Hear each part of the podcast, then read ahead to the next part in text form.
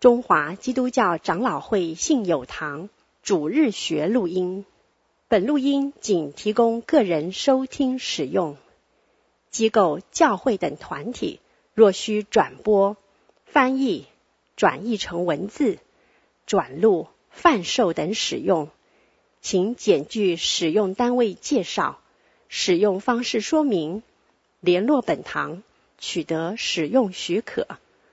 本堂联络电话：零二二三六三一零三五。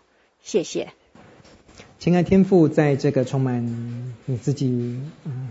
赐福的雨天里面，我们仍然到你的圣殿之中敬拜主啊！我们在平常的时候敬拜，我们在主日的时候敬拜主啊！我们敬拜的灵就在我们身上，我们的圣殿也在我们身上。巴望你自己的圣灵与我们同在，带领我们每天的思想意念所行的脚步都是你所悦纳的。我们在世寄居的日子里面，总会遇到很多的事情，但是我们真的是希望我们有天国子民的荣行。能够用你自己的教导，用你自己的生命在活在地，如同在天的生命。求你赐给我们智慧，赐给我们爱心，赐给我们你自己的带领与喜悦，与我们同在。我们再次祷告，还是奉靠主耶稣基督的名，Amen。好的，各位弟兄姐妹，我们呢今天要进入我们第八课的课程哈，海 K 闹钟哈，那嗯。我大概在很早很早以前呢，我记得那个时候还在读书的时候，那那个时候呢，啊、我印象很深哈，有一个呃国际的那个，我我那个时候是读是在读机械嘛。机械系，然后有一个呃国际的一个呃工业设计大奖哈，那个新闻我看到印象很深，它是全世界很多很多的很精锐的一些研究团体啦，或者是学校啦，或者是很多业界哈，大家在呃工业设计的这个部分哈，在参展。那一年好像我记得是在，如果记得不错，好像是在荷兰荷兰的阿姆斯特丹还是海牙那边哈，有一个呃全世界的一个工业设计大奖。结果呢，很多很多很精锐的一些设计的那个产品。琳琅满目哈，全部在那边竞赛，结果那一年得到第一名的，是一个非常非常跌破眼镜的一个一个设计哈，它的设计很简单哈，是一个闹钟。那闹钟有什么区？有有有什么特别的？它那个闹钟哈，用很简单的机构哈设计的，它的呃会闹铃啦，然后会把它按，会停止什么那些都跟其他的差不多。最重要的是，它下面有一个万向转轮。意思就是说，当他开始在叫的时候，他那个闹钟就会咻咻的到处跑。所以呢，这个设计的概念是什么呢？就是说，你如果早上真的要发挥这个闹钟的功能的话，你不只是把它按下去而已，你要起来跟着它追，跟着它跑，然后等到跑了大概一两分钟之后，把它按停之后，你真的就醒了。所以这真的是达到闹钟的目的哈。很可惜，十几二十年过去，我还没有看到这种闹钟上市，倒是看到变成改装成吸尘器，哈哈，变成吸尘器后在家里面自己跑来跑去的哦。所以我在想到是说，其实主耶稣基督进入耶路撒冷之后，大家从上次的课程慢慢知道是说，开始在很激烈的在跟啊、呃、整个圣殿，在跟整个的领导阶层一直在碰撞。那么。他呢，对这些法利赛人、对这些祭司、对这些呃律法师等等的这些在上位的这些整个在带领以色列人的领导阶层来讲呢，他好像是一个那个该死的闹钟。OK，在不应该响的时候，你拼命在乱响；在预备过节的时候，这个大家都已经在欢乐气氛的时候，你一直在讲一些不好听的话，而且一直在挑战权威。所以哇，这些法利赛就跟着个闹钟噼里啪啦一直在打，到最后这个闹钟的。宿命是什么呢？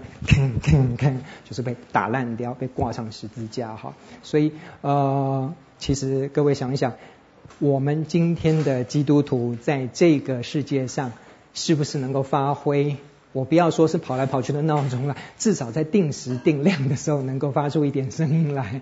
因为主耶稣基督要我们在这个时代，在每一个时代，都有我们的目的在发出啊、我们应该有的声响哈。这是福音的职分。我们之后会谈到。那么，我想说，我们今天进入的呃二十一章哈，二十一章大概有几个主题哈。先从无花果的这个植物开始进入。那无花果有什么重要呢？那进入到开始更激烈的一个白热化的一个征战。你看，在耶稣基督从他开始那个那个西服穿上，然后粉抹好，然后骑上的那一只可爱的小驴驹进入的时候，开始在那个铺梗，一直铺到现在，进入到很多的呃，你看起来好像蛮情绪化的一些表达哈，非常激烈的肢体动作。现在更进进入到说，跟这些法利赛人，我们今天会进入到那个争论那个。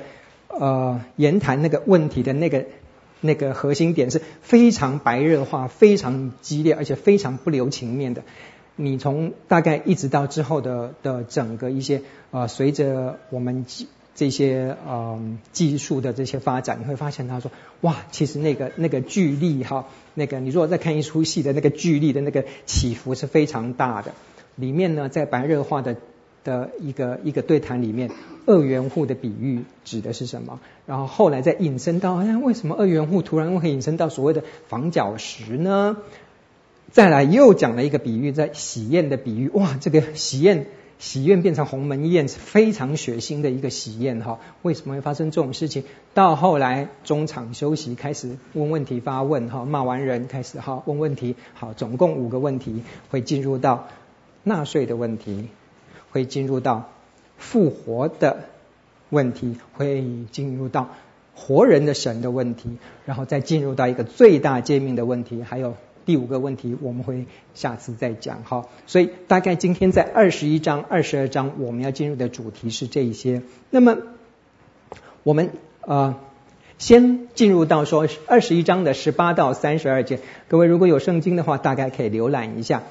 进入了圣殿之后，然后洁净了圣殿之后，开始呢就进入到一段叫无花果的一个一个被咒诅的部分哈。那么这个部分总共会有几个重点，我们里面有讲到一座山，说你把这个山哈叫这个山移去哈，它就会移过去哦。哇，讲到是这个真的是很神奇的事情。那么这个东西跟耶利米书里面所讲的这个无花果所讲的这个葡萄园的这些事情有什么相关呢？最后。这一段技术无花果的技术呢，我们后来如果到马可福音里面去参照出来，我们会发现说，哦，原来这段技术的呃重点是在于哪里？为什么要搬出无花果来呢？我们就来慢慢来看一下。先讲到是说，在呃耶稣基督在讲的意思说，如果你们有信心，不疑惑。不但能够看着无花果的神机，就是对这座山说：“你挪开，投到海里面去，它也会跑过去。”那么这座山是什么山呢？耶稣基督应该是在讲这个比喻的时候，就直接指着这座山啊。我们这边大概指台北要指山吧，不是附近的蟾蜍山，不然就是什么观音山，或者是呃大肚山等等之类的。可能是橄榄山，可能是喜安山。那么呢，其实我觉得这个倒不是重点呢。不过有一些神学家或者是一些解经家提出来说，这个山呢，如果是橄榄山的话，他就会联想撒迦利亚书十四章四节里面讲到那个引发末世大战的那个山哦。指的就是这个圣殿山。那如果呢是呃指的锡安山的这个圣殿山的时候呢，它指的呢很可能就是代表的这个祭司系统整个什么被投掉的被毁灭掉了。OK，这只是比较隐身的。那反正如果说大概就是这两座山在选啊，你也不用选那什么 K2 喜马拉雅山，大概是这些有在讲。但这个不是什么重点，它重点是在讲，即使山你叫它移开，它也会移开。这是什么意思？重点不在于是说那个那个。神力女超人或男超人的那个一看，而是你们的信心为什么要建筑这件事情呢？好，那我们再继续看一下哈，这一段是牵在这个比喻无花果的比喻，无花果指的到底是什么？其实我们看到旧约里面去的，讲到无花果，基本上是在讲。神在比喻的，在先知书里面指到很多比喻，讲无花果怎么样不结不结果啦，或者它没有花嘛，但是它会结果，但是不结果的无花果怎么样？指的是以色列人的象征。所以以色列人有几个象征，譬如说是像呃橄榄枝，或者是像葡萄，有时候像是无花果，指的都是以色列人。而在这边的这个呃无花果的这个部分呢？我们可以看到哈，从旧约里面几段讲到无花果的，你看在弥迦书七章一到四节里面讲的是什么？里面讲到说，葡萄栽盛，夏夏天的果子都收尽了，然后羡慕的无花果，哎，我都收不到。然后讲的什么？都没有正直的人，每个人都要杀害人，每个人都要做坏事，然后每个人都要作恶，每个人都要吐出恶意来，然后做官的在收红包哈，然后做下面的那个啊、整个是在残害弟兄等等的哈，所以说降罚的日子已经来了。所以每次讲到这边，就是你们你们以色列人，你们没有做好事，没有结出这个果子来的时候，我的审判就要来。在这边讲的是以色列人。而在耶利米书八章十三节里面讲到的是，我要使他们全然灭绝，葡萄树啊又找不到葡萄了，无花果又没有果子了，叶子呢整个都干掉了，我赐给他们必离开他们过去。这在讲的也是，基本上在讲到这几件事，讲到无花果，讲到这个葡萄园哈，你刚才先知书里面大概都没有什么好事。都是用这些植物来比喻，是说该收成的没有收成，今年又是荒年哈。然后这么费心在做的这个在栽种的这些，你们以色列人一看，全部都没有成绩，非常非常的生气哈。今天的老师大概在看班上同学的成绩单的时候，每次大概都是你又不能骂人哈，所以但是神在这边就借由这些事情在讲说，呃，无花果，无花果指的是这个，那么。在我们回到耶利米书，刚才耶利米书在上的，如果说在第八章里面在讲的无花果这个事情，我们在推到之前去看的耶利米书在讲的，为什么会讲到无花果呢？他在讲的是在圣殿洁净圣殿，大家还记得贼窝吗？耶稣基督在洁净圣殿的时候，他引用的就是贼窝这个字，在说原来是圣殿是不干净的，在主耶和华如此说，所以。我的愤怒必要倾倒在你们身上哦，所以后来再连到就无花果这个比喻，原来是神的愤怒在这边。那么七章的二十五到二十六，慢慢看下去的说，从出埃及的时候一直到现在，你们从来没有听过话，你们祖先是怎么样，你们也是怎么样，不断的一直在讲，不断一直在栽种的话，你们都是应着景象，比你们的列祖更深啊。神就很生气，接着先知在讲这些话，所以在连出来说，到无花果的地方，到了呃葡萄树的地方，神的愤怒会倾倒下来，这个是这个背景。那么我们再看看说，其实后来到了啊马太福音二十一章的这边哈，你看早晨他耶稣出了圣殿，然后他在肚子饿的时候看见一一颗无花果，然后说哦。上去他这边看看看，哎，你知道以前的生活还是蛮蛮悠闲的哈。你走在路上就有那个无花果，那个像面包一样就可以吃了哈。那可惜呢，走错树了。这棵无花果，那怎么找来找去的，就是还长在特别的地方哦。每个人走过去都会看，搞不好人家是被摘光的，对不对？但是耶稣基督没有看到这个无花果有果子哦，他就咒诅了这个这个无花果说。从今以后，你就不结果子了。哇！然后那个这个无花果就立刻枯干了。所以门徒看得非常稀奇，说：哇，又是神迹了！怎么这一次呢？你看主耶稣很多的时候都让死里复活，都让医治人，都是做那个很好的事。这一次很特别呀，他又铺了一个什么梗啊？一个无花果在那边，人家很辛苦的这边慢慢长大。那人家只是不会生孩子而已啊！你干嘛这样欺负人家？那人家也是很尽力长在这边，好长得好好。你没东西吃，你怪人家没有果子，然后你把人家诅咒，然后让这一棵树就整个枯干掉了。这是耶稣基督做的事情吗？是哎，门徒们都惊奇。耶稣从来没有做做过这种咒诅的事情，他只有责备人、骂人，或者是讲很严厉的话。而且进入耶路撒冷之后，他的情绪好像变得更更更奇怪，就变成说怎么会？这你认识的，你如果是门徒，你会问这样啊？耶稣基督啊，怎么这这这主耶稣，你怎么怎么会这样诅咒人？我们以前说要让火来烧这个这个这个城镇，你都不要，然后现在怎么说？你欺负无花果干嘛呀？人家只是个植物而已嘛，是为什么呢？主耶稣基督为什么要铺这个梗呢？那呃，然后讲这件事情呢？如果我们从这边看的话，马太福音的这段记述的话，我觉得说啊。当然有很多的讲法了哈，各各种的解经家在讲，我们去配合看一下马可福音的记载，我们大概比较能够看出来，哦，哦，这可能是有点道理。我们看马马可福音的十一章的十一到二十一节，在记述同样的事情，但是它的次序有点不一样。他说。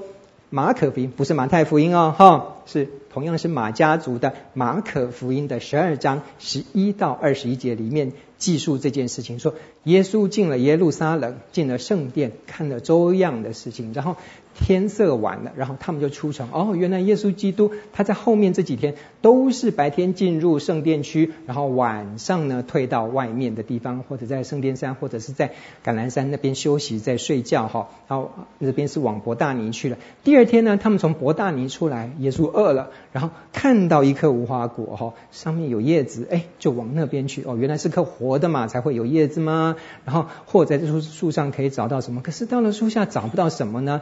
只有叶子而已哈。唉，真希望不是我们的 讲人的哈，只有外面的叶子，没有里面的李子哈。因为不是收无花果的哦。这时候原来不是收无花果的时候，结果耶稣对树说：“从今以后没有人吃你的果子。”他的门徒也听见。好，那么接下来是什么？后来他们就进了耶路撒冷。哦，耶稣讲了这句话之后，进了耶路撒冷，然后开始拿鞭子抽啊，这些买卖这个在那个呃那个嗯外邦人院里面买卖的，他全部把他赶出去，然后骂人呐、然后非常火大，然后。经上不是说我的殿要成为万民祷告的殿吗？外邦人在哪里？全部欺负外邦人嘛，没有让他们祷告，然后把他们的地方都占走了。你们还让他成为贼窝？你们这些贼是谁？这些在卖的这些都是第一线的这种小喽啰的小贼，真正的大贼是在圣殿里面，是在领导你们的这些领导阶层哈。祭司和文士听见这些话呢，他们知道什么？在讲什么拐弯子骂人，其实耶稣根本没有拐弯，他就直接就这样骂了，想办法要除掉耶稣，这是非常非常致命的一种冲撞哈。但是怕什么？因为大家都觉得说，哇，你讲的跟这些权威人士讲的完全不一样，而且。真的是在讲一个非常非常苏醒人心的道理，所以众人都吸取他的教训，这会让那些权贵的人、那些呃把持圣殿区的这个把持整个精英系统的人非常的担心，因为有一个另外一个新的教训出来，在他们眼里面，除了我这个权威之外，居然还有另外一位名师，居然还有另外一个权威开始崭露头角出来，而且在攻击我，这个人一定要死。好，然后到第十九节的时候。每天晚上，耶稣出城去，早晨他们从那里经过，看见无花果树连根都枯掉。哦，所以耶稣基督前天或者是呃前几天讲的这个无花果，哎，现在全部连根都烂掉了。彼得就想起耶稣的话来对他说：“拉比，你看吧，诅咒的无花果已经枯干了。”这是马马可福音里面所记载，所以你看这个时序来讲的话，你会发现一件什么事情，跟刚才我们在讲说旧约里面在讲无花果的这个背景来讲，你会发现到原来耶稣基督洁净圣殿，在诅咒无花果这件事情，把它连起来的话，原来是这整个故事从马可福音里面看，原来是耶稣基督在教导一件事情。就像这个无花果一样，你们这个祭司系统，你们这个圣殿系统，你们全部被抛弃掉，全部都枯掉了，因为你们没有达到你们应该做带领人民到神面前来的地步，而是前置了这个这个祭祀系统，前置的这个圣殿系统，你们就要像这无花果一样，整个枯烂掉了。所以原来这个无花果。不只是不是耶稣心地很小，这边只诅咒无花果，是原来这个无花果也是道具，在配合铺这个梗，你知道吗？在旧约里面在讲的整个事情来来龙去脉，整个把它连起来，原来这个无花果象征的这个以色列民，他们被领导的这个祭司，这个领导系统，整个会被去除掉，整个烂掉了，整个会被去除掉。几十年以后，四十年以后，整个圣殿系统全部都被除掉了。被毁掉了，所以在这边我们 看到的呃一个从无花果进入到一个啊白热化的一个啊争论哈，那么耶稣基督他开始在讲一个一个比喻哈，三十三到啊三十六节开始在讲说嗯你们听一个比喻哦。那时候很多人嘛，哈，有法利赛人，也有其他的民众，什么都有在那边听的。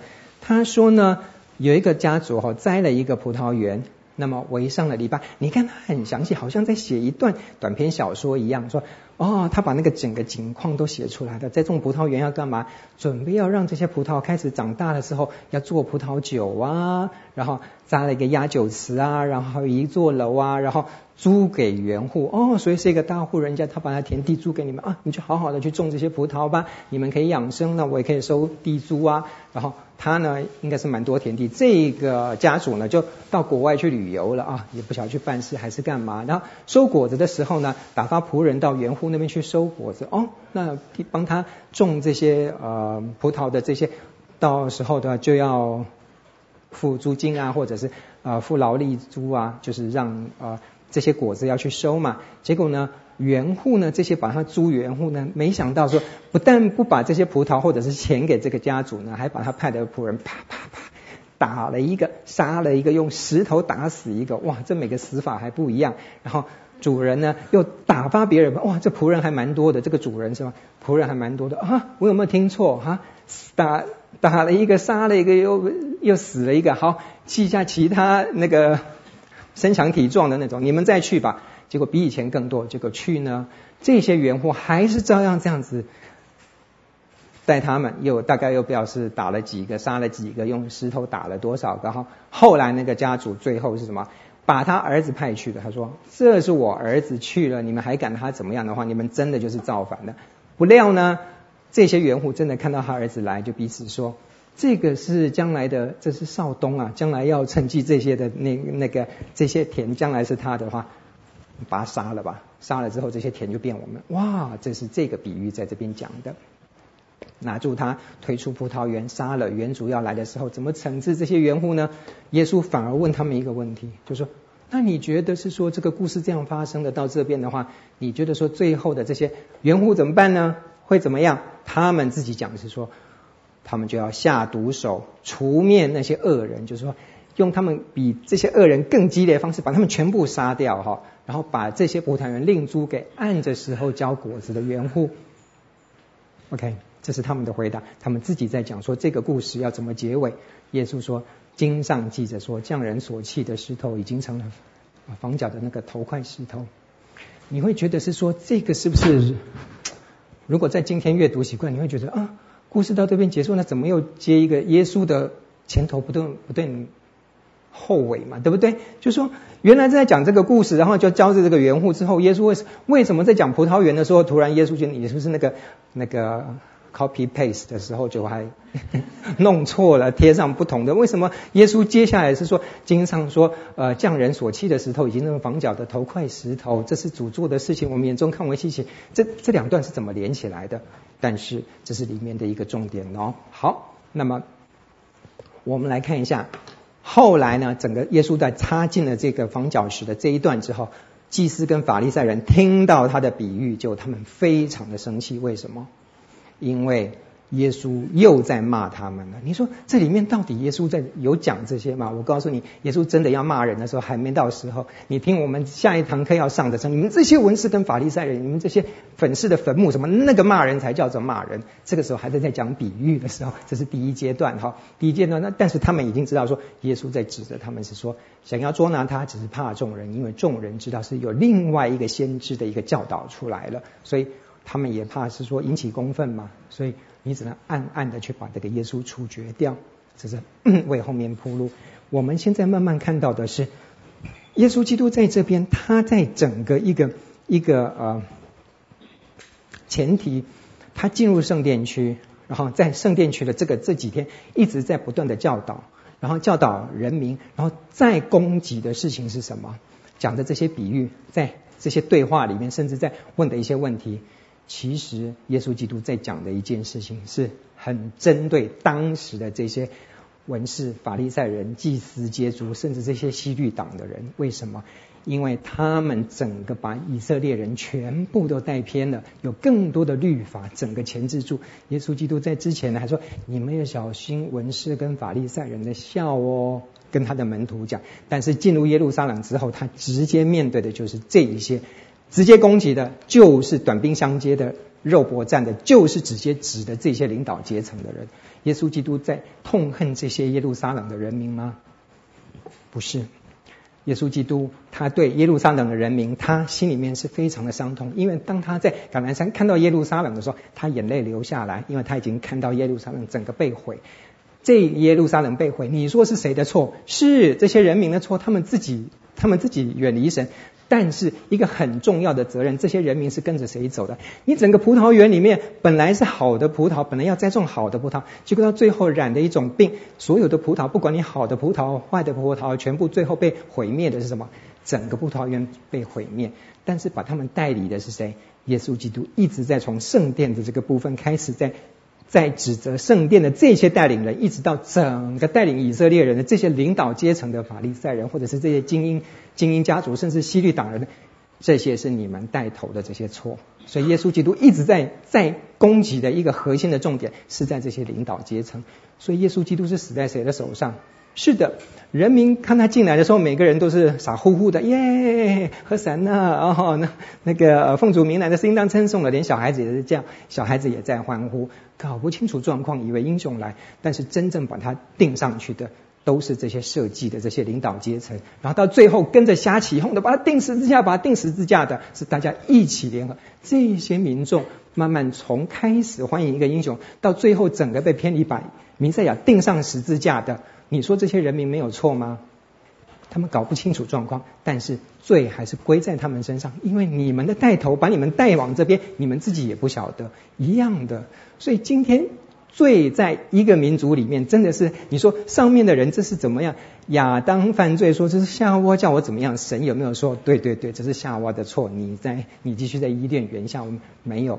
你做的你自己要负责，你决定要跟着他们，你自己要负责。耶稣基督在这边一直在强调一件事情是：这些带头的人，他们要受更重的罪，因为你们把以色列人全部带往完全是另外一个空有其表的一个律法系统，把神赶出圣殿去了。所以在这边我们可以慢慢看得到，跟耶稣基督在白热化冲撞的，都是这些轮番上阵的这些法利赛人。文士二十一章的十五节，你们看到耶稣基督的对手是不同。你看这些啊、他们犹太人的这些以色列人的领导阶层，会发现蛮多个团体的，有所谓的祭司，也有一些叫做文士。然后也有祭司长，也有民间的长老。二十一章的二十章，我民间的长老也有。那么也有称为祭司长的，跟法利赛人。二十一章的四十五节，还有法利赛人跟希律党的人。二十二章十五到十六节，还有撒都该人。二十二章二十三节，还有等等的。你看到这么多章节里面，他们你会发现说，其实他们平常的势力分布都是都已经到一个平衡状态。个人有个人所所所影响的那个群众，文字法利赛人是是能够有他们不同的族群，然后那个撒都该人也有不同族群。祭司在圣殿区，他们的权力分配都很平均，大概就是有些暗潮汹涌，不过都能够保持这种多党派的的平衡。但是今天出来一个非常大的伤害，叫做耶稣的这个人，这个这个这个拿撒勒来的这个先知是谁啊？想要来。攻击我们，然后他们在想，他想来瓜分我们的势力，来影响这么多人的话，这个人要死。所以你很难看得到是说，在历史上说这些党派联合出，你有没有看过各种党派联合起来在攻击某一个人？很少的。现在有什么所谓的复仇者联盟，有所谓的正义联盟，然后这些很多这种多党派的联盟。唯一一次，整个大家聚集起来，轮番上阵，大家等下可以看得到，一直不断在攻击的唯一的目标，居然能够让他们联合的这个 这争议点是谁？这个能够让他联合起来的唯一的一个共同敌人就是耶稣基督，他们全部集合起来就是要他死，很难得的情况。这个就是在现在耶路撒冷发生的事情。我们等一下可以看到很多不同的。不同的联盟出来哈，那个就是之后我们可以看得到，所以在这些领导阶层的冲撞，到最后引发耶稣整个被钉上十字架。你可以到政治力跟宗教力量，还有民间力量的一个跨族群，一个非常大融合的一个整个从来没看到这么合作过的唯一的一件凝聚他们所有的共识的事，耶稣基督一定要死。这个拿撒勒人一定要死。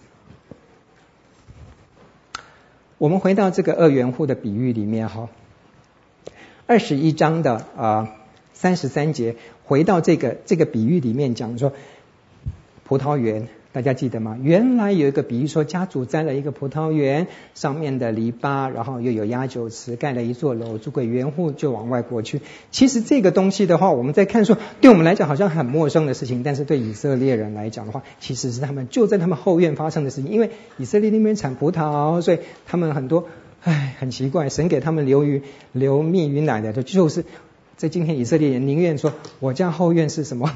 是像周围的那些阿拉伯人一样是油嘛，对不对？你随便找一下油出来，我们不就有钱了？哎，有有有有牛，然后有蜜，然后有葡萄，就是没有油，哈哈，在那一块，这很特别的事情。其他周围的那些爆发的那些啊阿拉伯邻居，全部都是有油。那他们唯一比较多的啊是。农耕的有葡萄园，但是这个葡萄园的比喻从哪来？如果我们回到很出名的以赛亚书五章一到七节，我们会发现，哦，原来耶稣基督他在讲的这个，不只是他们生活里面很熟悉的，在先知书里面，特别在以赛亚书里面就就讲到的，以赛亚书的葡萄园之歌非常出名的这一段，我想说我们也有讲过，他说一到七节里面讲的是什么？我所亲爱的唱歌，然后再讲一个园主，他非常尽心的经营他的葡萄园，然后这又是另外一个非常温馨的一个画面哈，抛园子，然后捡石头，然后栽种上等的葡萄树，然后中间盖了一座楼，压压出压酒池。你看耶稣基督讲的哦，原来是跟这边类比，他是在讲说把那个故事再拿过来讲的这个比喻，然后他的指望是什么？以赛亚书里面说，这个你真那这么好的葡萄园，你那花那么多心血在经营，希望是什么？它能够有很好的葡萄，就没想到到底是种子出错了，还是农会给我的那个 那个那个弄错了？为什么原来是应该长出很好葡萄的，变成野葡萄？野葡萄。它即使去酿酒的话，那个酒的味道是非常烂的，而且它根本是酸到不行的，完全没有那个甜甜葡萄的那个味道，那个叫野葡萄，没有人要吃的。我怎么花了那么多心血在建立的葡萄园，本来是希望能够今年有好收成的好葡萄嘛，结果为什么会出了野葡萄呢？这个家族搞不清楚，所以他就把耶路撒冷的居民犹犹大人呐、你们全部来帮我断定是非。他把整个园子打开，就是说变成说啊，今天。那个开放我的这个这个农业园区，大家一个人入入场费本来是 一百块，今天免费，你们进去摘葡萄啊，没有人要摘，因为全部都是野葡萄。进去，你们帮我评评理吧。我花了这么多心血在做的这些事情，进的葡萄园，为什么会这样子呢？我现在还有什么可做的呢？我指望结好葡萄，为什么反而结了野葡萄呢？这段话的意思是什么？他叫的这些人进来，指的就是什么？就是你们这些人为什么成了野葡萄呢？这个家族，这个园丁是谁？这个园主谁？就是神呐！神在经营以色列这个葡萄园，就怎么全部你们都是野葡萄？然后野野葡萄自己进来看看，你们自己就是这个野葡萄啊！你要我怎么办？我已经尽力了，我已经尽力在所有的把你们的。障碍全部都去除掉了，希望你们能够结好果子。结果你们变成野葡萄，请问到底是怎么回事？他问这些以以色列人，这些呃耶路撒冷的居民，这是到底怎么回事？好，第五节开始。现在我告诉你们，你们也没有主意嘛。现在我要怎么做？我也不晓得怎么做。接，我告诉你们，我接下来要怎么做？我要把我的篱笆撤掉，我要让它毁灭，我要让它的城墙全部都没了，我让它荒废。我也不要再花本钱，我也不要再修理，我也不要再刨除，我也要让里面你也说要长什么，长花长草长什么一大堆烂烂烂鱼烂虾的，我也不管了，我也不让鱼在上面。万军之耶和华的葡萄园就是以色列家，原来葡萄园就是以色列家，他所喜爱的树就是这些犹太人哦，原来他在里面所栽种的这些全部结成的这些那个葡萄树的这些葡萄，全部就是犹大人。他指望的是公平，谁知道有暴虐？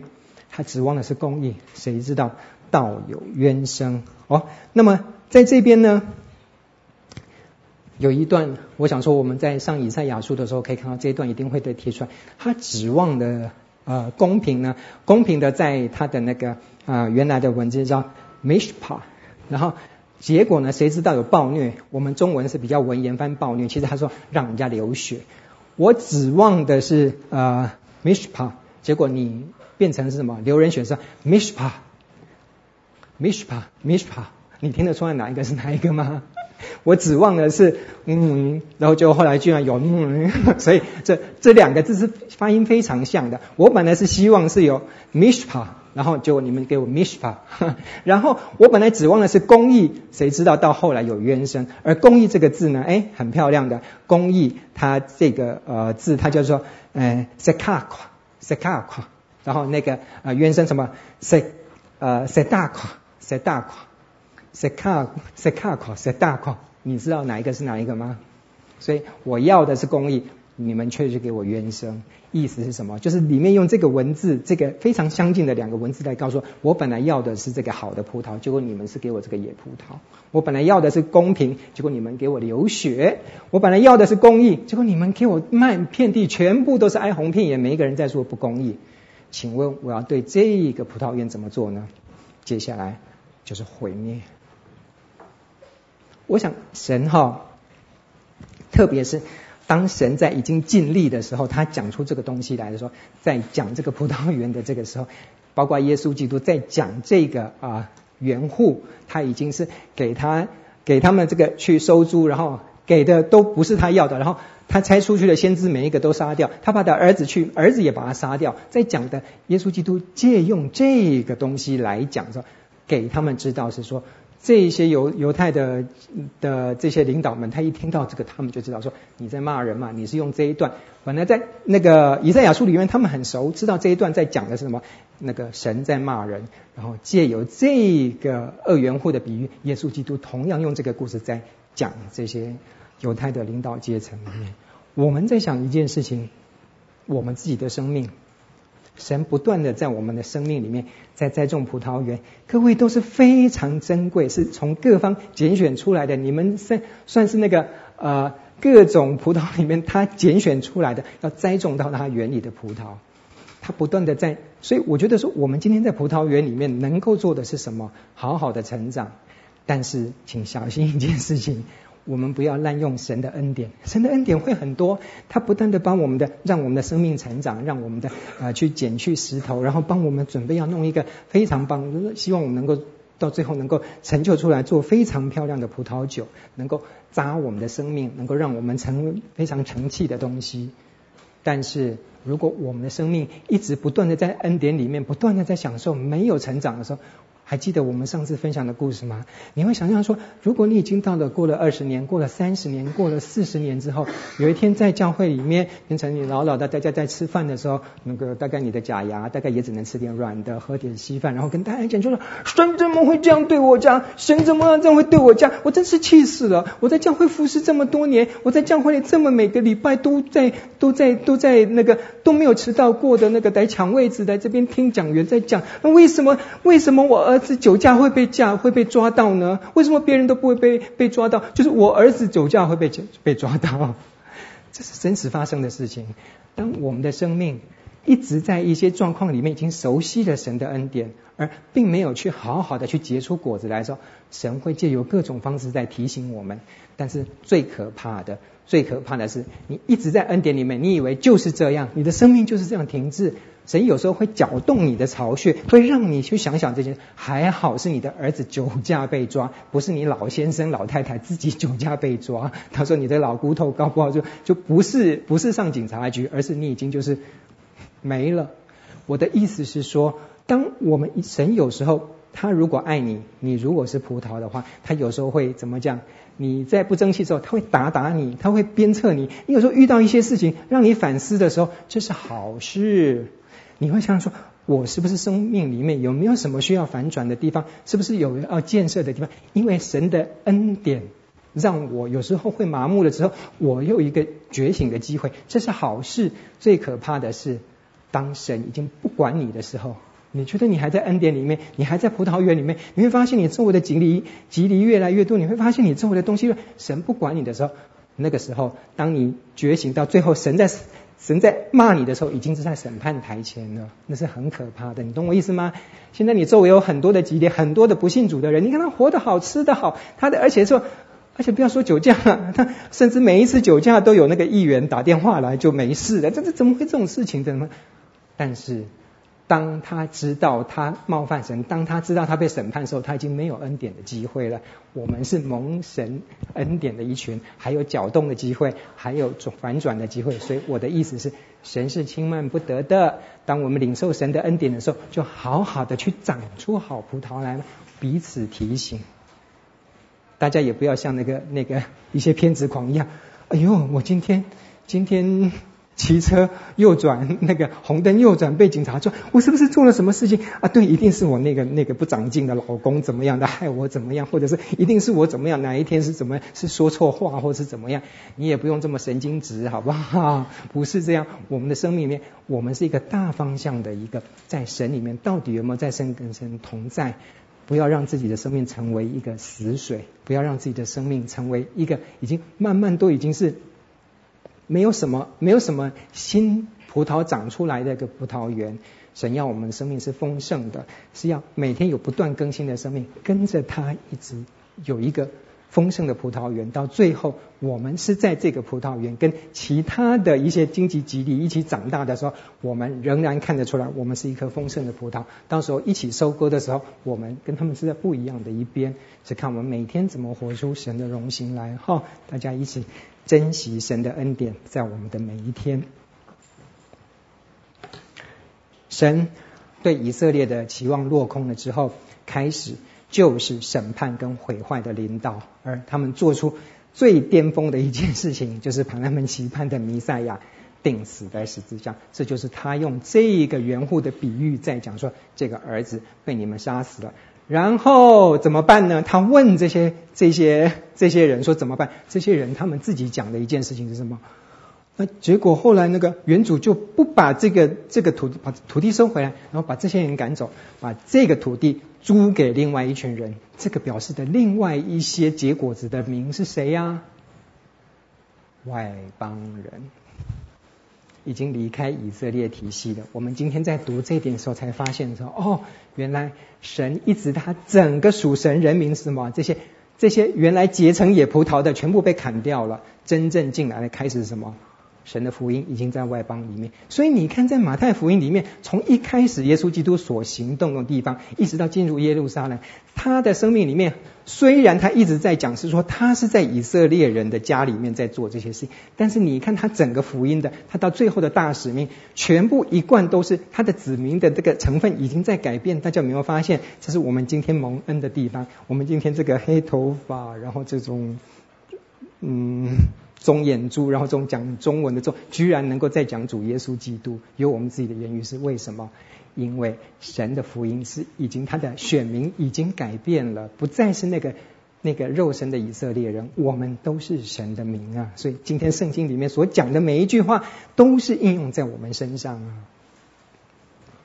然后从这边开始。在四十二到四十六节，耶稣才讲那些人说啊，那就是租给那些外面人的话，所以耶稣在二十一章的四十二到四十六节，他接下来就是说，我们觉得说好像是那个那个呃剪下然后贴上去贴错了这一段上去就比较哦，我们知道耶稣基督在讲什么。经上写着，匠人所弃的石头已经成了头房角的头块石头，指的是谁？指的是他自己。原来这些他们所抛弃的弥赛亚，这些他们不屑，他们要把他钉死的这些全部都不要的这个石头呢？原来建筑师特别中意的这个石头呢，结果那个工头居然把它丢掉，然后最后呢又被搬回来的是这个建筑师把它搬回来的。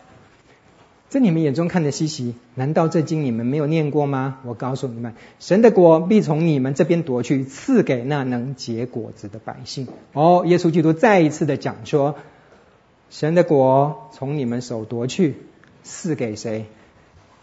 结果子的百姓，已经在隐含一件事情了。然后谁掉在这个石头上，必要砸碎；这石头掉在谁的身上，就要把谁砸得稀烂。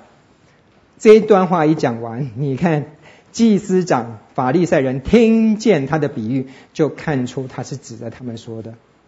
其实他们听出来了。民众不晓得有没有听出来，但是这些祭司他们，他们马上就听，因为他们心里面已经有杀意了，他们就是要除掉这个。他们一听这个的话，这个真的不是对号入座哈，这个是邪恶的、邪恶的这个心思念，马上就知道说啊，我们的行迹败露了。那既然形势败露了，怎么办？趁早动手，就让你更高更早死吧。他们想要捉住他，只是怕众人，因为众人以为他是先知。好，这是一个伏笔。那么他在讲的这件事情，就是在讲幕后的事情。你如果是门徒的话，我想是说，跟今天大家的理解不一样。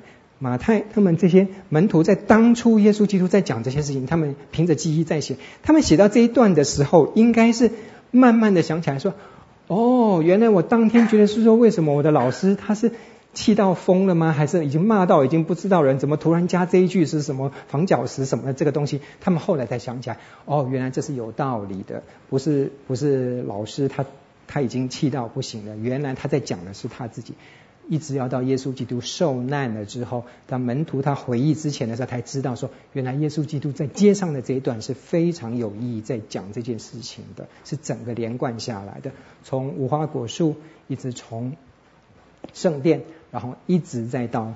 啊，整个这个比喻一直到现在在讲的这个房角石的这件事情，原来慢慢连起来，再讲整个你慢慢可以体会到说，耶稣基督他的使命一直进入耶路撒冷之后，慢慢的越来越显明了，是吗？房角石是什么？这个比较特别的一点是，有人说房角石是这一块叫房角石，那有些是在上面的这个叫房角石，所以呢。这个到底是什么？到底是哪一块呢？都有人讲。所以你说啦，这一块石头哈，有时候会掉在人的身上。你要在你要在上面才能掉下来吗？是吗？但是也有些人呢，是谁掉在这块石头上？有没有？好，所以就是呃，这个还没有房子还没盖好的时候，你才有可能掉在这个石头上嘛。但是这两块石头代表的是什么？就是。你要盖房子的时候，非常重要的两块石头，一块是这个叫基石。他听说呢，我那时候听我一个同学，他是他是在做那个，在美国做那种，他们那个房子不是这种比较少是那种高楼大厦，他们都是这种哇一个庭院呐、啊，然后那种房子。他说他说你要整个要盖一个社区或者是盖什么盖一个房子的时候呢，早上工人们都在外面等啊。你们等等等什么？等到有一个人哈，开着那个那个 pickup truck，这样过来，肚子大大的，然后这样走下来哈，走下来，然后就是，然后走到那个他们挖好的一个一个一个一个坑里面，然后他就呃那个那个那个那个他的那个货车里面，上面什么都没装，就是绑了一块方方正正的石头，然后想办法用那个什么那个呃那个。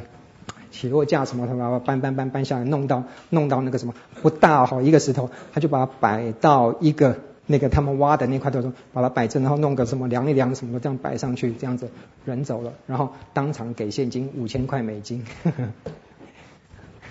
摆一块石头，那个是要有执照，就是摆一块石，我不知道现在的建筑工法是怎么样的，但是就是他的工作每天就是只要。甚至不用每天工作，一个礼拜大家工作一次就好了。就是去在盖房子之前，就是摆那一块东西，那块东西，那一块石头一摆下去了，就五千块钱美金，然后就可以走人了。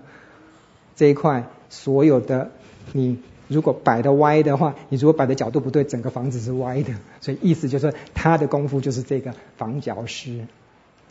就是这一块非常重要，你当这个放下去，其他的一切就就定位了。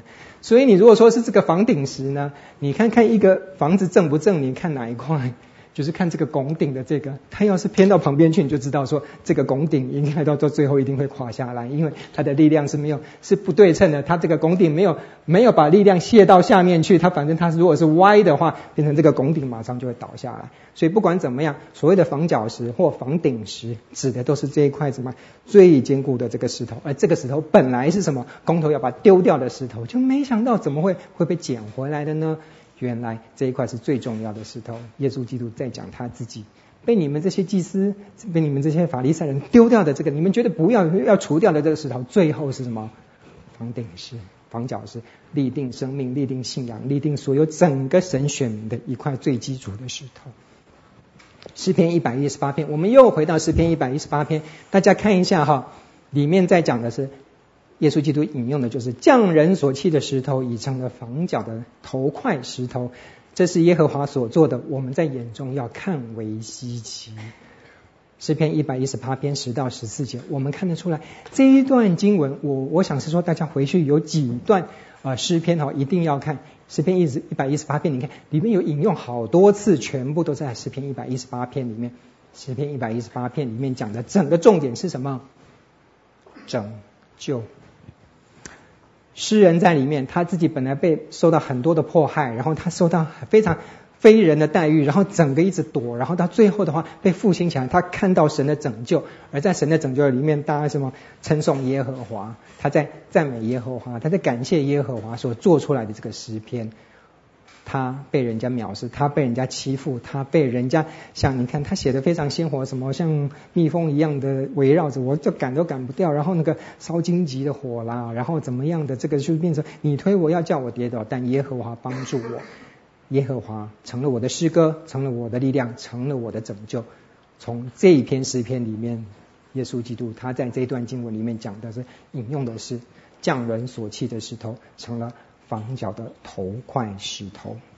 这是在房顶石里面我们能够看到的一件事情。那么 从这篇诗篇里面，我们看得到说，整个一个神的拯救从。大卫王朝，从到君王这篇诗篇一百一十八篇，可能是一个落难的君王写的。他所说的讲的一件事情，所丢掉的这个，你们这些敌人帮我丢掉，全部把我毁灭的这个石头，结果后来我变得成为神拯救的这块石头，一直到引用到弥赛亚。所以呢，耶稣基督在这边指的这个在讲的这块石头，你们原来要丢掉的石头，就成了。房角的头块石头，跟你们要杀掉的这个园户的儿子是一样的，跟你们这些葡萄园里面的这些野葡萄本来要种的这些这些啊好葡萄的等等的这些连起来的话，耶稣基督在讲的这件事情，在预告他自己之后的啊整个命运。到了二十二章的一到十四节，耶稣基督再讲到另外一个比喻，而这个比喻跟前面这个比喻的，我们在看比喻的时候，我们在发现说，哦，原来他这个。比喻的那个意思是蛮相近的，他用两个故事来讲这件事情，意思是原来神预备的以色列人没有达到神，于是预备另外一个，而所预备的另外一个以色列人又要把它丢掉的时候，但是这个另外预备的这块房角石，你们再也丢不掉了，成就就在这个房角石在后面的这个部分上面，这是这些比喻的呃一个。啊，用处。那么二十二章一到十四节里面哈，我们可以看得到说，哇，其实在这边很戏剧化的讲到这个故事，说，呃。天国好像一个王为他的儿子摆设的筵席等等的这件事情，到后来呢，因为要去请人家来吃，好，大家都不给面子，哎呀，我要出国了，然后哦，我要去开会，我要什么，没有一个人来，就那个国王非常火大，说好，这些该邀请的人他们都不来，那你就去路上随便给我抓人来吧，好，哇，一大堆那个原来不是要邀请的那些那些非以色列人全部都来复习了哈，然后。更惨的是，这在其他的福音书里面没没讲的那个，这个本来是很棒的一个宴席，后来变得有点像是血腥的那个大屠杀。结果呢，因为这些人不给面子，所以这个王脾气很大，他就派人去把那些人全部不来的人全部杀掉啊，好恐怖啊！然后来了这些人呢，不但是哦，大家进来坐的时候，哎，突然又有一个故事，第三段故事，大家全部都哦，王很很有钱哈，他要给人家父王的宴席的时候哈。你不用自己准备衣服的，他们他们就把衣服给你，你把衣服，他连你穿的衣服的鞋子全部都给你新的，然后你进来这样看起来干干净净的，所以那个是很不一样的。结果里面有一个人呢，他还是穿他原来的衣服，王都把衣服准备好了，请你来这边吃，那请问你为什么不穿我的衣服啊？然后就把这个人噗丢到外面去了。好，这是这个故事里面在讲的一件事情。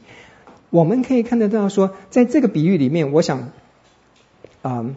在路加福音十四章里面呢，我觉得是呃可以看得到说，哎，其实里面有讲的一些事情，不是不是像马太福音里面写的这么这么的呃戏剧化，这么的血腥哈，好像是觉得说哇，怎么会本来是很很好的一个宫廷宴的一个一个文艺剧，怎么突然变成一个一个哒哒哒哒噼噼噼噼噼噼砰砰砰这种一个战争片，然后一下下来又变成一个非常内心戏的一个人的，没有穿衣服的这个等等的这个是变成，其实我在讲里面的比喻，我们在听比喻的时候，很多种，其实耶稣基督他算是说故事的高手。我们现在在讲的很多的事情啊，你要用故事、用比喻来进入到人的心里。耶稣基督讲了很多的比喻，他在讲的一件事情，特别是从二元户一直到这个喜宴里面，在讲的是很简单的一件事情，是说，在神的邀请还没有收回之前，你赶快去接受神的邀请。天国的邀请是给每一个人的，本来是要给你们这一些人的，结果你们居然不是或居然不要的话。神的恩典还是会给人的，到时候你们就没有机会了。所以，而且神给的这些人什么？你们视为外邦人，你们视为非常低级，你们根本不屑跟他们同在一起的这些人，神就把恩典给他们，看你要怎样。这是家主他自己的的权利。所以呢，呃，我们看到一些。一些啊故事，不管是在路加福音，不管是那马太福音里面所讲的这个部分，我们不要太去深究，是说天哪，这两个一定是讲不一样的故事。这个是什么？从从哪里的那个底本来的？从什么 Q 本？从什么什么手什么什么什么本里面不一样对吧，你探讨这个 OK，但是它比喻的重点是什么？你有抓到这个比喻的重点吗？耶稣基督，我们在跟小朋友讲故事的那个重点说，猫都会讲话的，老鼠也会讲话的，狮子也会讲话。你说这简直不合情理嘛？怎么会有老鼠、猫那些还可以还可以在同样一个地方一起吃饭什么的？对不起，故事比喻你要去听它的重点，不要去把逻辑分析说说它的那个理性成分是什么哈。耶稣基督的重点就是在这边，好好抓住神的恩典吧，别浪费神的恩典。不然，这个恩典就会给别人的。你自己一定要成为好葡萄。到了接下来二十二章的十五到四十六节，讲完这两个比喻之后，开始轮番轮番上阵哈，这些联盟开始出来。总共里面归纳出来有五个问题哈，这个五个问题针锋相对，你可以看得到说，耶稣基督他用不同的。我们在之前就已经看过耶稣基督跟那些文士法利赛人他们在讲到呃。修书的问题，他们在讲到很多不一样的问题的时候，变成耶稣基督总是能够从一个神的角度去看人的问题，而人呢，从他们各种纷乱的问题里面想要去找答案是找不到的。今天在这五个问题里面，五个大问题里面，仍然有这个模式哈，所以我们可以看得到说，耶稣基督他真的不是那种辩论高手，他不是用那种非常非常技巧的那种辩论来回避问题，他是指出一个。每个人都认为所有问题的症结核心是什么？这是人生的大问题。很多人在问你问题的时候就说：“可牧师，你说圣经上面讲的是这样，对不对？”你要我怎么回答？圣经上面没有讲你这个问题啊。然后你总是用你自己的眼光去看你的问题，把问题局限在那边，然后你希望能够有一个最快的一个答案。但是很抱歉的。很多问题的症结不在于你陈述出来的那个问题本身，而是在更内里的东西。我们从这边可以看得到。二十二章的第一个问题讲纳税的问题。你看，他们决定要杀耶稣了，法利赛人出去商议怎么样？好，第一批的联盟出来了。打发他的门徒跟西律党人去见耶稣。为什么？法利赛人跟西律党指的是什么？西律党是谁？西律是当时的政权的一个中心，而西律党代表的是什么？是半个罗马势力。他们有总督，是直接从呃罗马派下来的这个呃执行官，是这个总督。那么耶稣基督那个时候是那个比拉多吗？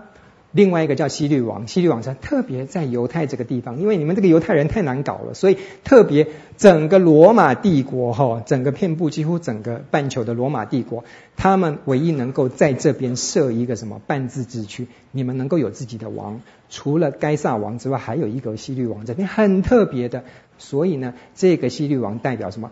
那个罗马政府授权他能够在这自治区能够称王的，专门管理以色列人的，但是。总督呢是在这边的话，罗马政府直接派下，所以他们的权力在政治上至少有两个大的中心，一个是希律，找希律党的人干嘛？法利赛人找希律党干嘛？他们有时候是他们是看不起那个希律王的，一希希律王是杂种啊，以他们犹太人来讲，只有半个犹太人血统，然后今天只是因为罗马人叫他当当国王，他才他们看不起。但是现在为什么要跟希律党的人联合在一起呢？啊，仇恨联盟出来了哈，他们要把耶稣基督干掉。做的事事情是什么啊？这些话每次一听到，真的是很害怕哈。你看，准备杀一个人的时候，准备要陷害他的时候，第一句话讲的是什么？夫子，我们知道你是诚实人，并且诚诚实实传神的道，对不对？嗯，什么人你都不徇情面哦，对不对？嗯，没错。因为你不看人的外貌，对不对？嗯，对呀、啊，我不不看人。请告诉我们呐、啊，哎呀，您的宝贵的意见是什么呢？纳税给该撒可不可以啊？当然不可以，是希律党的人就在旁边呢、啊。你公然在这边就是作证，你就是反对罗马政府，居然不纳税给给给给给该撒。可以看得到没有？一句话里面的话，所以那个你知道那个糖衣包得多好啊！真的是，你看在我们平凡人呐，所以现在牧会几年，然后大概也有一些一些经验呢。通常哦，有一些不是坏心呐，有一些弟兄姐妹想要给我们这些这些传道人一些建议，说看看说，哎呀，葛牧师你准备的这篇讲道真的是很用心，我想你已经花了很多时间在准备这个，或者是你今天的分享非常的棒，然后怎么样，然后讲讲讲，然后。你回点他安呢，你就知道下面的不管他是用 email 或者是用那个电话，你大概知道他的重点是这样。哦，他在讲里面某些事情是怎么样。我不是说这个不好，今天 EQ 的训练都是这样。我们要用鼓励代替责备吗？所以我们要讲一些责备话的之前，一定要有什么建设性的言语出来呀、去讲人什么？要讲一些好的，他的用心很多很多，里面只有一些小小部分。然后你要讲那个小部分的话，你要用很多的那个好听的话给他。这是现在的训练，跟这个不太一样。但是你知道，在对。非常恶行恶状，那个想要害你的人的时候，这个是非常恶毒的事情。他先不给你灌迷汤啊，他跟你讲是说你是诚实的人，你是诚实的人，你是诚实的人，你是传神的道，神的道是跟这些罗马政府是不相往的。这些罗马人他们是违背神的道的，所以呢，你一定要起来带领大家反对罗马政府哦。你的意思是什么？可不可以纳税给该撒呀？当然不行，你死了，嘿嘿嘿嘿。他的用意是这个样子。耶稣看出他们的恶意，说：“直接回答说，你们这些假冒为善的人啊！你看耶稣基督，他看出他们的恶意是什么呢？你们想要害我，但是耶稣基督说：我才不跟你们讲嘞！没有，耶稣基督非常以将他们一军说：拿一个上税的钱给我看看。就他们拿出来的钱是什么？你知道，为了这些难搞的犹太人，罗马的整个一个。”罗马的钱币上面都是有这个那个该萨，就是他们的皇帝的那个像，哎，上面写什么？啊，奥古斯丁，神的儿子，或者是那个什么阿里奥斯，神的儿子等等，就是说钱币上面神的那个皇帝的像之外，都会加一句神的儿子，所以这让这让那个犹太人真的是很头痛，因为你不能祭拜偶像，你不能有神有人的偶像等等这些事情，他们学乖了，所以特别能够给他们。在特别是在那个犹太人那边，给他们发行他们特有的钱币，是上面没有像的，没有写这些的。但是呢，耶稣基督问说：“那拿一个上税的钱给我们看看。”结果你知道这些这些犹太人他们是怎么样？他们直接拿出来的就是这个市面上通行的那个有有像的这，意思是什么？他们口袋里面装的根本也也也没有那些特别，因为那个流通性不大，给犹太人用的不大。但是有流通性最大的就是美钞嘛，对不对？就是那个拿到全世界都可以用，他们直接装的就是那个就是那个那个有该撒像的所以的那个东西了。所以耶稣基督讲是说嘛，这上面的这个像跟这个号是谁的？他们说是是皇帝该撒的啊。他说好。那么该撒的物归该撒，神的物归给神。所以耶稣基督他有没有说要不要纳税给该撒呀？他没有落入这个陷阱啊！他们听见就非常稀奇，离开他走了。第一回合他们败下阵来。我们在讲的一件事情是，通常我们在陷入一个问题里面，或者是特别是在我们属灵的问题里面，葛牧师。圣经是这样讲的吗？圣经的真理是怎么样？总是用一个圣经的真理，这个人对圣经的真理也许不是很了解，但是他总把他自己的行的一个呃道德观或者价值观套用在圣经上面来解释他现在的问题。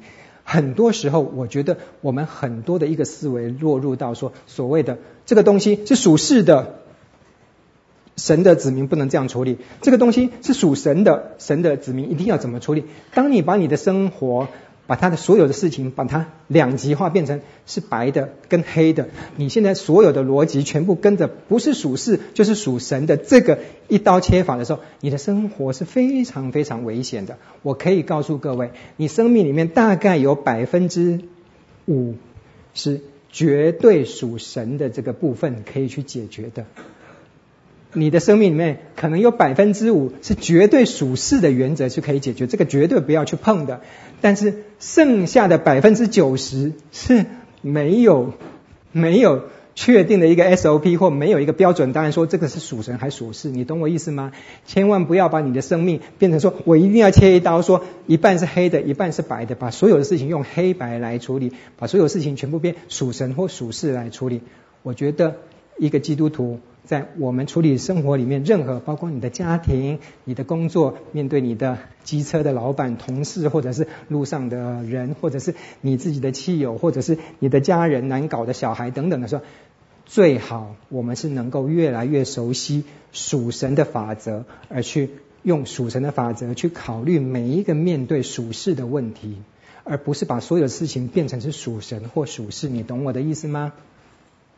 你有一个原则，一个属神的原则去处理所有百分之百属事的问题的时候，我觉得这比较稳妥。把你的思想的逻辑千万不要把它变成黑色或白色两极化，而是变成一个宽宽的光谱。然后你有一个原则去做。我想这是神要我们在世的处事的原则。各位知道我的意思吗？耶稣基督总是在属世的这些问题里面去看出神的心意是什么，所以他才会回答这些问题啊。属神跟属世，其实我们是用属神的属我们信仰的这个原则去处理属世的问题，而不是把生活变成属神或属世。我再强调一遍，OK。第二个问题来了，撒都该人，这是换成撒都该联盟上来了。他们的心里面，他们觉得从来没有复活的事情。他们来问耶稣说：“摩西说人死了没有孩子啊，兄弟当娶他的妻，为哥哥生子立后。”是的，从前在我们这里哦，他们撒都该人，他们就。出了一个例子，我不知道这个例子是真的还是假的，但是他说在他们中间有兄弟七个人，第一个娶的太太结果死了，没有孩子，然后这个太太呢又嫁给老二，结果老二也死了，然后又嫁给老三，嗯，老三也死了，一直到老七最后一个，哇，那个。老大跟老七不知道隔了多少岁哈，那这个我也不晓得是这个太太命苦呢，还是这家人命苦哈，真的是很特别。我想说，大概圣经里面大概是能跟他比的，大概是那井边妇人，她总共一生里面至少有五个五个先生，她是七个先生。我的生命的的还算。没有那么长，我的印象里面呢，唯一能够拼过这个女生的是伊丽莎白泰勒哈。我们那个时代，我不晓得现在有没有这样，还一生至少名正言顺嫁了八个老公，名正言顺哦，哦，是吧？真的是非常漂亮的一个女星啊。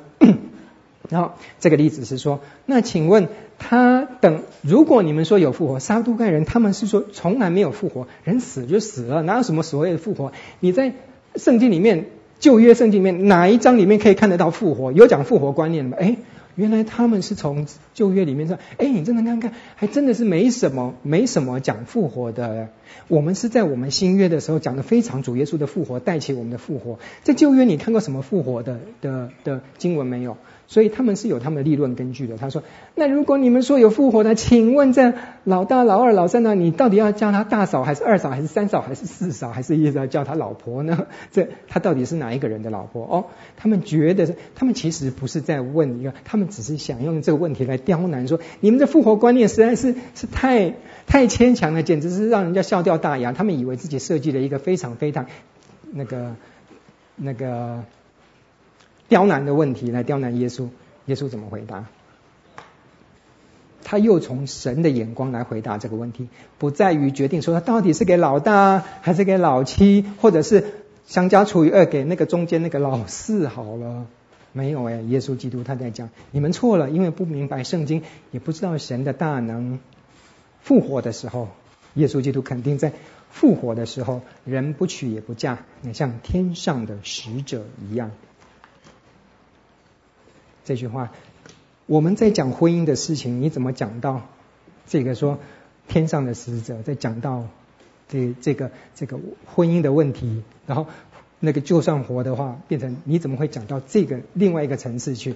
耶稣基督在讲一个这件事情引申出来的一个部分是，我们先看哈旧约里面最让人家能够想起复活的的一个经文是在。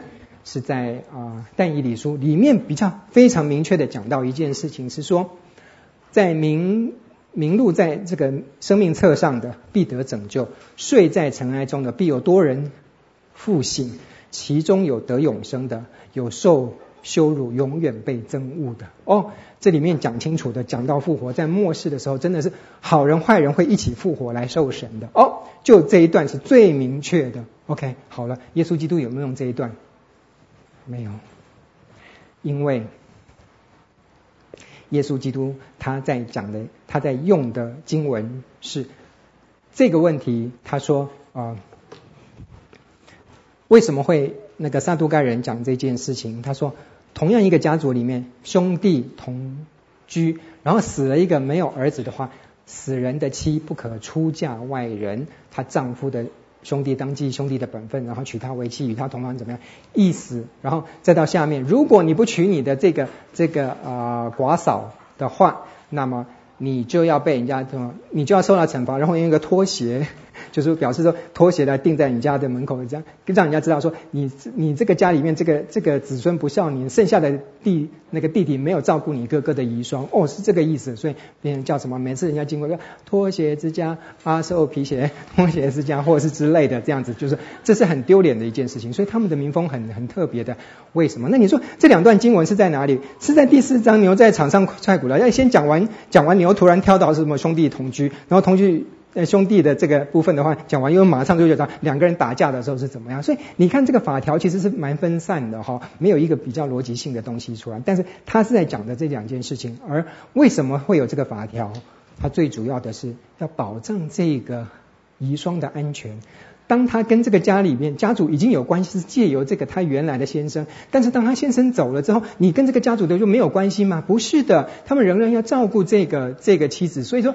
当他还没有嫁人的时候，你还是可以留在我们家。为什么？因为我们家人在娶你了，保护你的安全。然后呢，也不会因为我们如果说家里面的这个这个呃，如果没有人继承的话。变成家里面很可能的这个都叫充公了，他的地产、他的房产就充公了。所以为了保护他原来的这个有条根的话，变成说生出来的孩子还是在他们这个宗族支支派里面，是保护他们这个支派的财产。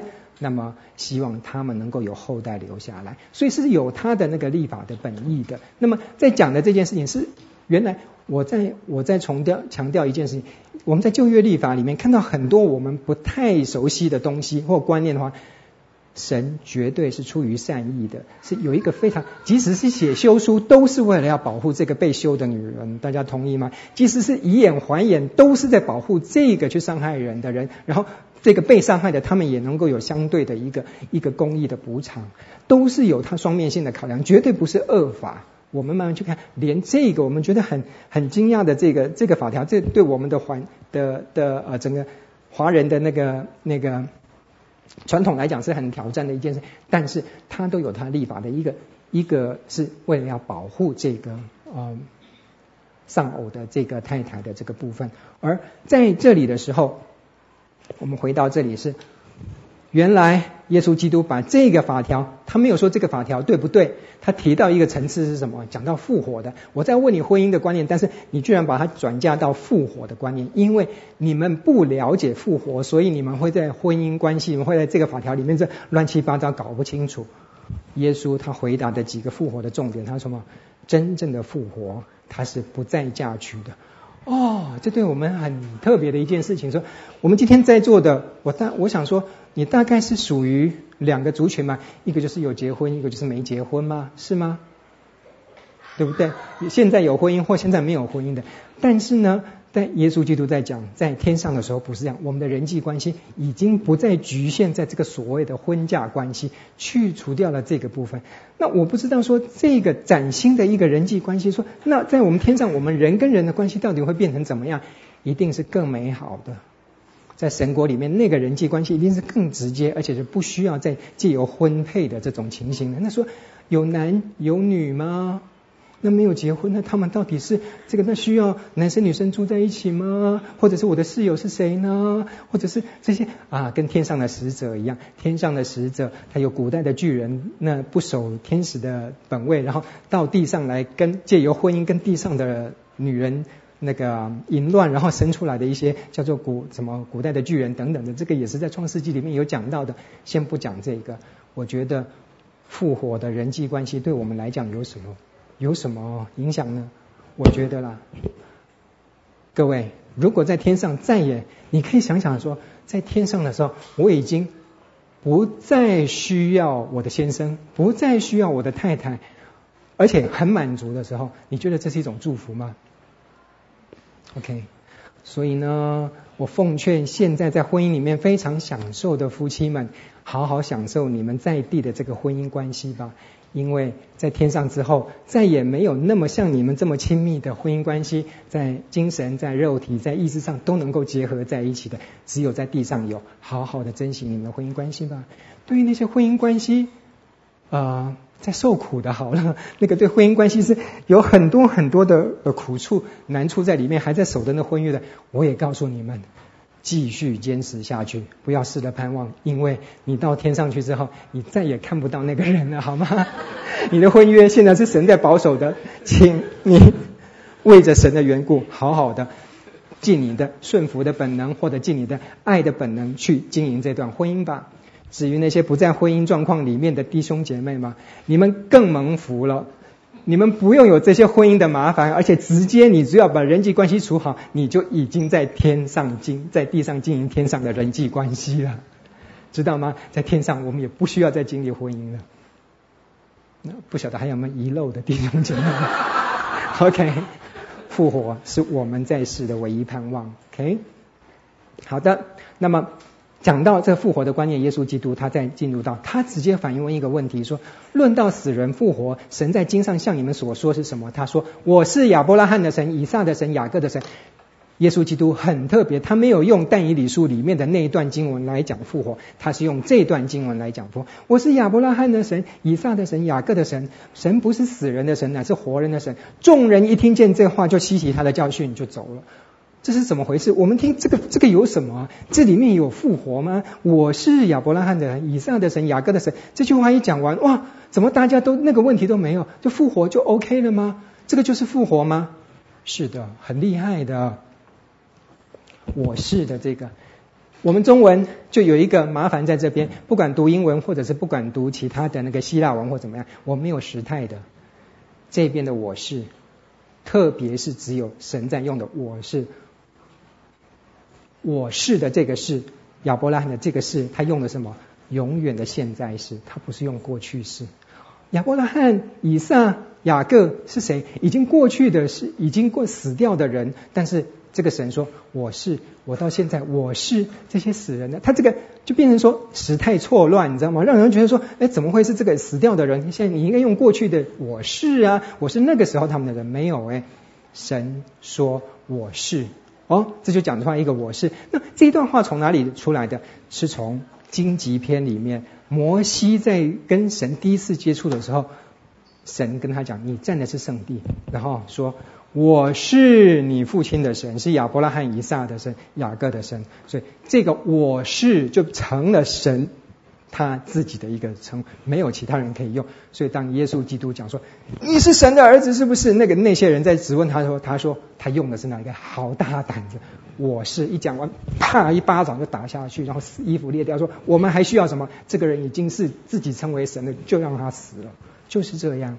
这句话不，这个我是不能乱用的，只有神可以用。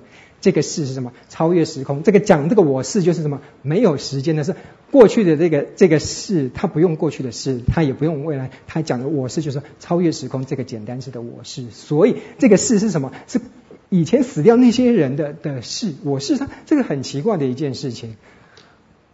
再加再接下来说。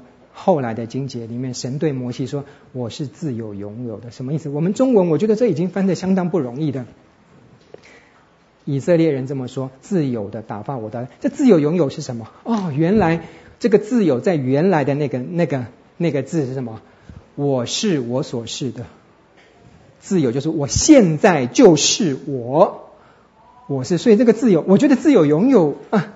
小的才疏学学浅，不过我但觉得说，如果把它翻成是自是勇士的话，我觉得那更可能对我来讲是更抓到那个精髓，就是我是就是 I am who I am，然后拥有的意思是什么？原来那个是他说我将是我将是的，我将是我将是的，就是我那个事是永远超越现在的事，超越未来的事。他在讲的用这两个字指的是什么？是以前的那个事，所以包含了过去、现在、未来都是的那个事，叫做神。所以呢，在里面讲到。我们在讲到那个耶和华的那个那个四个四个字母的话，它没有母音，它的那个耶和华那个字的真原来是意思是什么？就是是，就是那个自由拥有那个是是就是耶和华。但是后来我们我们变成说四个子音，因为不敢写母音，所以你也不晓得耶和华怎么念。有人念亚威，有人念什么，但是实际上它的意思就是是。所以呢，我这个是是超越时空的是的，那你怎么会说我这个神？只有在死掉人的神呢，他的意思是什么？两层意思，一个是这个神他是超越时空、永远是的神；第二个，那个亚伯拉罕、雅各、以撒这些死掉的人，他们有没有死掉？他们没有死掉。我怎么可能是这些死人的神呢？我是活人的神。我这个事是超越时空的是意思是什么？原来他们从来没想过是说，呃，神讲的那句话，亚伯拉罕、以撒。还有雅各，因为神的事而变成永远是，他们会复活的，所以他们那个事变成是会复活的这些人，所以他们听到那句话从来没有听过，在耶稣以前没有人把那段话这样解释的时候，把它用到复活，他们原来哦，原来亚伯拉罕、以撒、雅各他们不是死人呢，他们只是暂时死掉，但是他们会复活的，所以耶稣是用这一段在。旧约里面的经文，这个从来没有人想过的这一段话来解释复活的观念，就每一个人都茅塞顿开，觉得说从来没有听过这个教导，再没有任何问题了。从过去跟现在这个事对比出来一个复活的观念，从一个没有办法生小孩的一个寡妇里面带出什么永恒的生命，从这些已经死掉的族长，他们的应许是什么？未来的应许。而不是看着他们死的状态，这些族长好像死了，其实他们是会复活的，他们会起来。而这个的 Y H W H 在座不晓得有没有会念德文，或者是那个德文是一大串六七个那个哇哇哇，然后一个母音，所以耶和华这怎么念呢？我们也不晓得，犹太人也不晓得，他们不敢念这个耶和华的呀会，就是是的意思，对。我们中文唯一能够比的，大概是要吐痰的时候，哗 哗呸，才有一个母音出来。但是那个的意思是什么？雅慧就是是的意思。所以从这个是的观念，神的是带出人的复活来，那真的是非常的高招。我不知道各位能不能，我讲的可能不是很很很入理，能够讲到那个精髓。但是耶稣基督在回答这个问题，就是用这段短短的经文来回答复活的观念。我们再看但以理书十二章二节里面讲的比较实在的是在讲到说这些人得永生会起来的，而后来在隐身复活观念是保罗在哥林多前书里面在讲的更清楚，他讲的是什么出手果子，他的呃看见更清楚对复活的观念已经是在接耶稣基督之后，他说我们的复活是为什么？是因为耶稣基督的复活带去我们众人的复活。更肯定复活这件事情，不太一样的层次哦。保罗他面临的什么？耶稣基督面临，耶稣基督面临的是这个古旧犹太传统里面对死人没有办法复活的这个观念的一个挑战。保罗在面对的是希腊人，他们认为说只有灵魂复活，身体不会复活。但是保罗在这边斥责他们的，就是说我们身体灵魂都会复活，因为耶稣基督就是这样复活的。这个出熟的果子，一个人复活，带带动所有人类的复活，只有在这个出熟果子身上，这个复活观是保罗在里面在非常强调的一点，不太一样的地方，指的。这个整个复活的一个精髓，这一个一个原动力，就是在耶稣基督的复活里面。所以，耶稣基督是在把死亡踩在脚底下，所有的万物的复活全部在耶稣基督的身上。这是非常更肯定复活的这个观念，是在耶稣基督的身上。这是后来引申出来的一个复活观念。到了法利赛人，下一个联盟出来了，堵住撒都该人，撒都该人复活的这个观念被打回去了之后。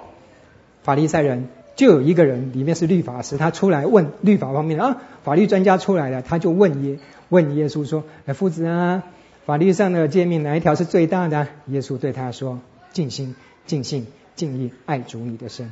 这是诫命中的第一，且是最大的。其次也相仿，就是要爱人如己。这两条诫命是律法和先知一切道理的总纲。哇，这段经文我们很熟，我们知道说，原来在所有的律法里面，都是在尽心、尽性、尽意爱主。这句话指的是什么？我想说，各位大概听过很多的书，如何去解解释这个尽心、尽性、尽意爱主你的神？但是我觉得一个重点是在于爱。爱神的向度，爱人的向度。我们爱人的这个根本，一定是要从全心全意、全人去爱神的这个部分，才有可能引发出相仿的爱你自己、爱别人的这个部分。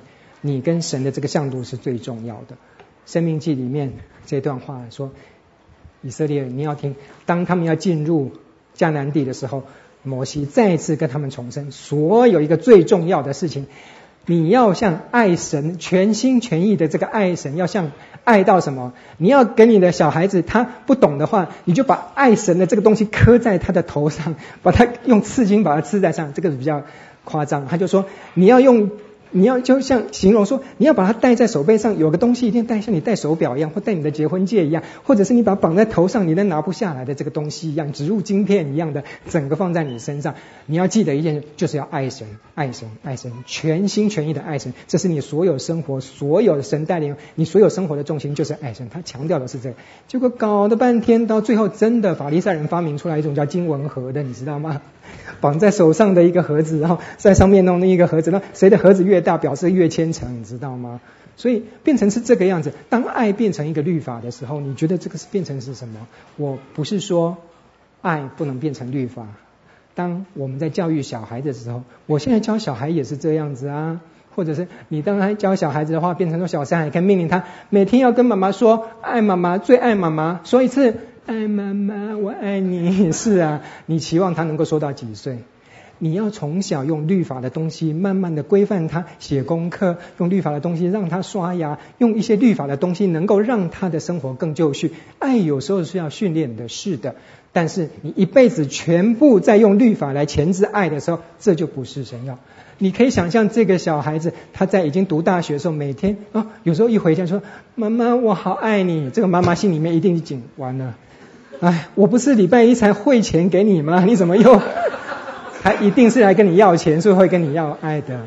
你不是从小就说我要我要说每天要说爱你吗？丈夫越是甜言蜜语，或者是太太小孩子越那个，你更要担心。哎呀，那个不晓得那个爱是爱什么哈？律法变成爱的时候，律法有它的功用，但是律法绝对不能变成唯一的功用。当爱变成律法的时候，我们要相当的的小心。所谓的尽心、尽心、尽力，里面有一句写得很好，大家在阐释这个说，尽心是什么？你要用完全的尾声，包括你的思想，包括你的言语，包括你的理性去考虑的一件事。我需我要不要爱这个人，或者他需要什么东西，我要不要供应他的爱？全部的情感，用你内在的心性、情绪去爱这个叫做尽心，来爱主你的神，直到什么超越自己的极限，尽力。我觉得这一段呢是非常棒的一个，把尽心尽力。尽心尽力爱神，我们有时候在爱的时候，变成说，你看像我们这个做，有时候真的是 爱心很有限。为什么？因为我想到说，哎呀，这个姐妹她现在非常，或者是这个家庭她非常需要，非常需要帮助或怎么样。我有时候会跟跟太太讲说，哎，打个电话去关心一下这个家人是怎么，他们现在是怎么样，还蛮蛮需要。我觉得我知道他们需要关怀，需要关心。然后太太说，哦哦好，我记得。然后他记得要打电话这件事情，他忘记打电话。所以这件事情就过去了啊！所以你有用你的全心，对，我想到，我知道我应该这么，但是你没有爱的行动，或者是你要有全部的感情。有些人他的感情非常丰富，当你在跟他讲你心里面的事情，当你讲到一半，你还没讲的时候，他已经比你先哭出来，哭得满脸说：“你好可怜，真的，怎么会有这种先生？怎么会有这种小孩？怎么会有？你真的好可怜！”哭哭哭哭哭。三天以后你再见到他的时候。他完全忘记这件事情了。有些人是感情丰沛，但是他不见得爱心充满哦，懂我意思吗？他有时候在跟你听你事情的时候，他搞不好是自己在疗伤。我讲的比较夸张，就是感情、意志、你的理智，不见得能够完全代表你的爱。但是真正神在看你有没有爱这个人，他不是说你是嘴巴讲的，还是你心里想的，还是你真的是有这个感情，他是说你有没有做出来。你要整个超越你的，你真的关怀一个人，爱一个人，你就做出来吧，就行出来吧，这才是尽心尽意尽力去爱主你的神。其次也相仿，就是爱人如己。好的，我们来看一下哈，最后的这一段就是马太福音里面在讲的这段经文说，技术有不太一样。马太福音里面啊、讲的是呃尽心尽性尽意爱主你的神。下一个。马可福音里面在讲到说，第一要紧的就是以色列，你要听我们说，尽心尽性尽意尽力爱主你的神。嗯，为什么又多一个一个尽心尽性尽意尽力爱主你的神呢？其实我觉得大家不要，如果那个原则抓住了，意思是什么？你整个全人的去投入到爱这个人，他只是用不同的方式来讲说，你身体里面要。到底心是什么？性是什么？意是什么？力是什么？是你的全人，从里到外的感情、意志、理智，到你行出来的，全部都要行出来，包括讲的，包括做的，包括想的，包括你的感情，全部都要集中在爱神。我们每天生活里面跟神维持一个真正爱的关系之后，我们才有办法做到爱人如己。路加福音里面更特别的一点是，这句话是谁？耶稣问另外一个律法师在讲的是说。那个律法师讲说，对，他回答说，尽心尽心尽力爱主你的，尽意爱主你的身，又要爱邻舍如同自己。这一段故事后来接的是什么？跟其他福音书不太一样，是接到这个被打伤的这个 以色列人，后来被撒玛利亚人救到旅店里面去。后来耶稣基督承续了这个律法师问说，请问谁是这个被打伤人的邻舍啊？撒玛利亚人，这个邻舍已经扩展到外邦人去了，不太一样的一个着眼点，尽心，但是重点是在于爱神、爱人、爱自己的这个部分。好的，我们今天呃到这边结束，好，我们一起祷告。亲爱天父，带领我们的生命在你自己的爱里面。今天长存的有信、有望、有爱，而其中最大的就是你自己差遣主耶稣基督到我们生命里面的这个大爱，赎我们的罪，带领我们的生命，改变我们的人生，都在你自己的爱里面。巴望我们继续承继你自己爱的血统，能够在世上活出爱人如己的生命。求你赐福带领。我们再次祷告，也是奉靠主耶稣基督的名，阿门。好的，谢谢各位。感谢您的收听。若需进一步详细资讯，请上本堂网站：www 点 hfpchurch 点 org 点 tw。本堂地址：台北市罗斯福路三段两百六十九巷五号。谢谢。